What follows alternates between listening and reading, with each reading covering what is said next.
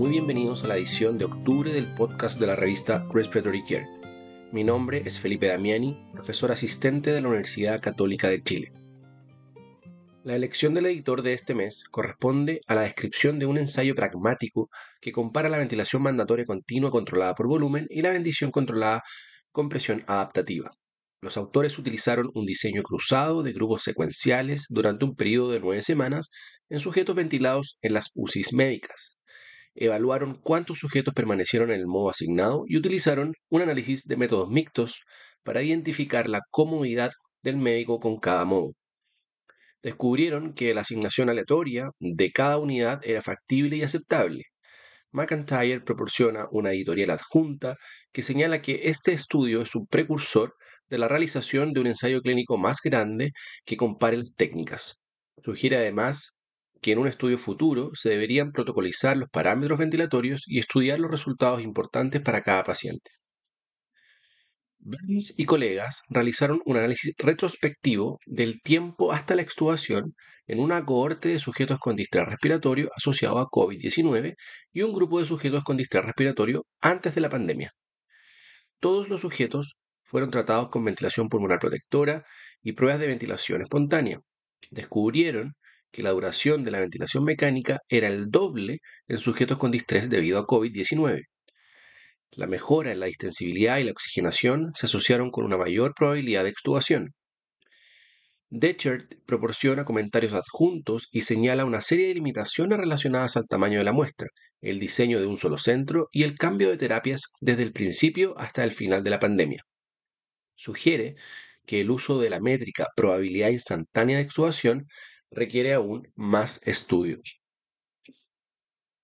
Miller y otros realizaron una encuesta entre terapeutas respiratorios para examinar aspectos importantes del liderazgo en el cuidado respiratorio y las percepciones del liderazgo por parte de otros colegas.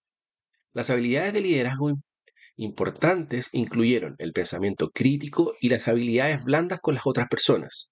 Curiosamente, el 77% de los encuestados creía que ser miembro de la Sociedad de Cuidados Respiratorios Americana era un requisito de liderazgo. Los encuestados informaron que el liderazgo impacta claramente en el bienestar del personal y en este caso Bolsko ofrece comentarios sobre el liderazgo en la profesión. Ella sugiere que los líderes poseen un conjunto de habilidades y capacidades que crean una cultura donde todos crecen y prosperan. También señala que un liderazgo deficiente puede ser muy debilitante. Bolsko aboga por la formación de liderazgo en programas de terapia respiratoria y orientación hospitalaria. El futuro de la profesión requiere líderes fuertes y emocionalmente inteligentes. Jones y otros encuestaron el ingreso de terapeutas respiratorios a los programas de práctica a nivel asociado, es decir, menor a dos años, y bachillerato o licenciatura, preguntando sobre el plan de estudios y la evaluación de competencias. De los 370 programas, el 37% completó la encuesta.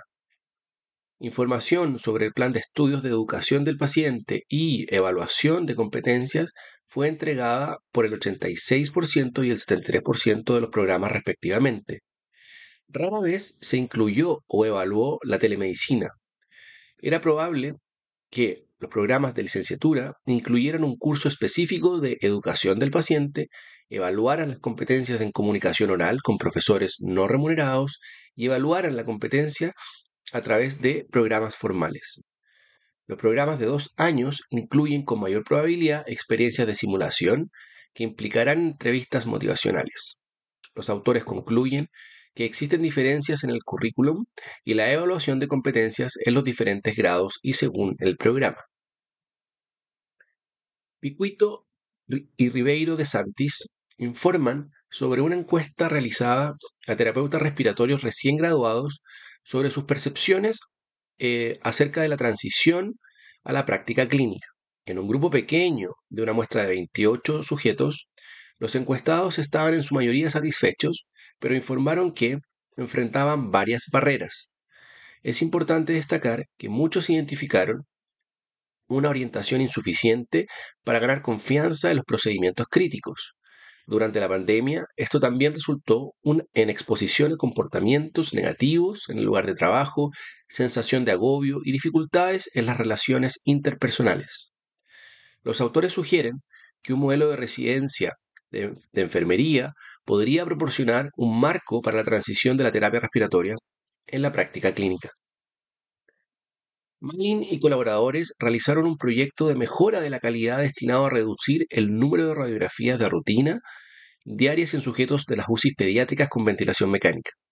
Se desarrolló un conjunto de criterios para identificar a los pacientes que probablemente se beneficiarían de una radiografía de tórax. Después de la implementación, las radiografías de tórax de detección diaria disminuyeron del 79 al 31% de los sujetos y un ahorro de costos de 60 mil dólares. Estos criterios identificaron a los sujetos con mayor probabilidad de beneficiarse de una radiografía de tamizaje sin aumentar el daño. Villarroel y sus colegas realizaron un estudio observacional prospectivo de la respuesta fisiológica y la tolerancia a una prueba de ventilación espontánea en niños con traqueostomía. En 48 sujetos, el 60% con enfermedad pulmonar crónica cuenta y una cuarta parte falló la prueba de ventilación espontánea en alrededor de una hora. La falla de esta prueba de ventilación espontánea se asoció con una mayor frecuencia respiratoria, frecuencia cardíaca y CO2 exhalado. También informaron que una mayor duración de la ventilación mecánica antes del primer intento de la prueba de ventilación espontánea estaba relacionada con el fracaso. Katayama y otros realizaron un estudio de banco para comparar el sesgo y la precisión de las mediciones continuas de la P01 realizadas por varios ventiladores. Compararon la medición continua con el método de oclusión estándar. Encontraron ventiladores capaces de utilizar el método de oclusión equivalente a una técnica de referencia. Aquellos ventiladores que utilizaban mediciones continuas tendían a subestimar y sobreestimar los valores de referencia. P01 es un indicador clave del centro respiratorio de cada paciente y la medición precisa es importante. Los autores sugieren que el método de oclusión estándar es el mejor. González y colaboradores realizaron un estudio de banco para evaluar el impacto de monitorear la presión del CAF del tubo endotraqueal con diferentes manómetros. Estudiaron la presión del CAF medida a través del interior del tubo endotraqueal durante la conexión y desconexión del manómetro encontraron una caída de presión significativa de 7 centímetros de agua que se produjo principalmente durante la conexión inicial del manómetro. Los autores concluyen que la medición rutinaria de la presión del CAF podría provocar un inflado insuficiente del CAF del tubo endotraqueal, lo que aumentaría el riesgo de aspiración silente. Yadav y sus colaboradores evaluaron los cambios en la función pulmonar en sujetos después de un trasplante halogénico de células madres hematopoyéticas poco después del trasplante. Evaluaron la función pulmonar, incluidos BEF1, CBF, DLCO, en 900 sujetos antes del trasplante y 100 días después del trasplante. Las reducciones en cualquiera de estas tres variables e, en un grado mayor a 20% se asociaron con menor supervivencia, pero no con un aumento en la incidencia de bronquiolitis obliterante. Chile y otros realizaron un estudio de cohorte observacional prospectivo en sujetos con insuficiencia respiratoria hipoxémica que recibieron cánula nasal de alto flujo, con el objetivo de evaluar la calidad de sueño y el riesgo de intubación. El sueño se evaluó con polisomnografía completa el primer día de la UCI. El tiempo total de sueño y la duración de las etapas de sueño profundo y REM no difirieron entre los sujetos que requirieron intubación y los que no. El sueño REM estuvo ausente en varios sujetos y se asoció con un mayor riesgo de intubación. Se necesita más investigación sobre esta relación y sus posibles mecanismos.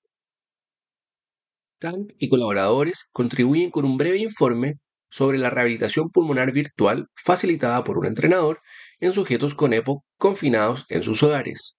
Hickey y sus colegas brindan una revisión narrativa que detalla el enfoque de la intubación endotraqueal dificultosa, Baker ofrece una revisión anual sobre el asma pediátrica en el que se revisan los artículos fundamentales sobre este tema publicados durante el año 2022. Lee y sus colegas contribuyen con un artículo basado en su conferencia Kittredge en el Congreso de la, de la AARC del año pasado. Este artículo revisa el uso de la posición prono en pacientes sometidos a SINAF y en aquellos que requieren ventilación mecánica. El uso de la posición prono-vigil fue impulsado por la pandemia COVID-19 y puede dar lugar a cambios en el uso de esta técnica en el futuro. Chadburn y colaboradores proporcionan un artículo especial sobre la evaluación de la reclutabilidad pulmonar utilizando la relación reclutamiento-insuflación y se discute la técnica, el cálculo y su utilidad. Para recibir el contenido de este y los números anteriores de la revista, visite nuestro sitio web en www.journal.com. Allí también podrá suscribirse para recibir el podcast de las ediciones futuras.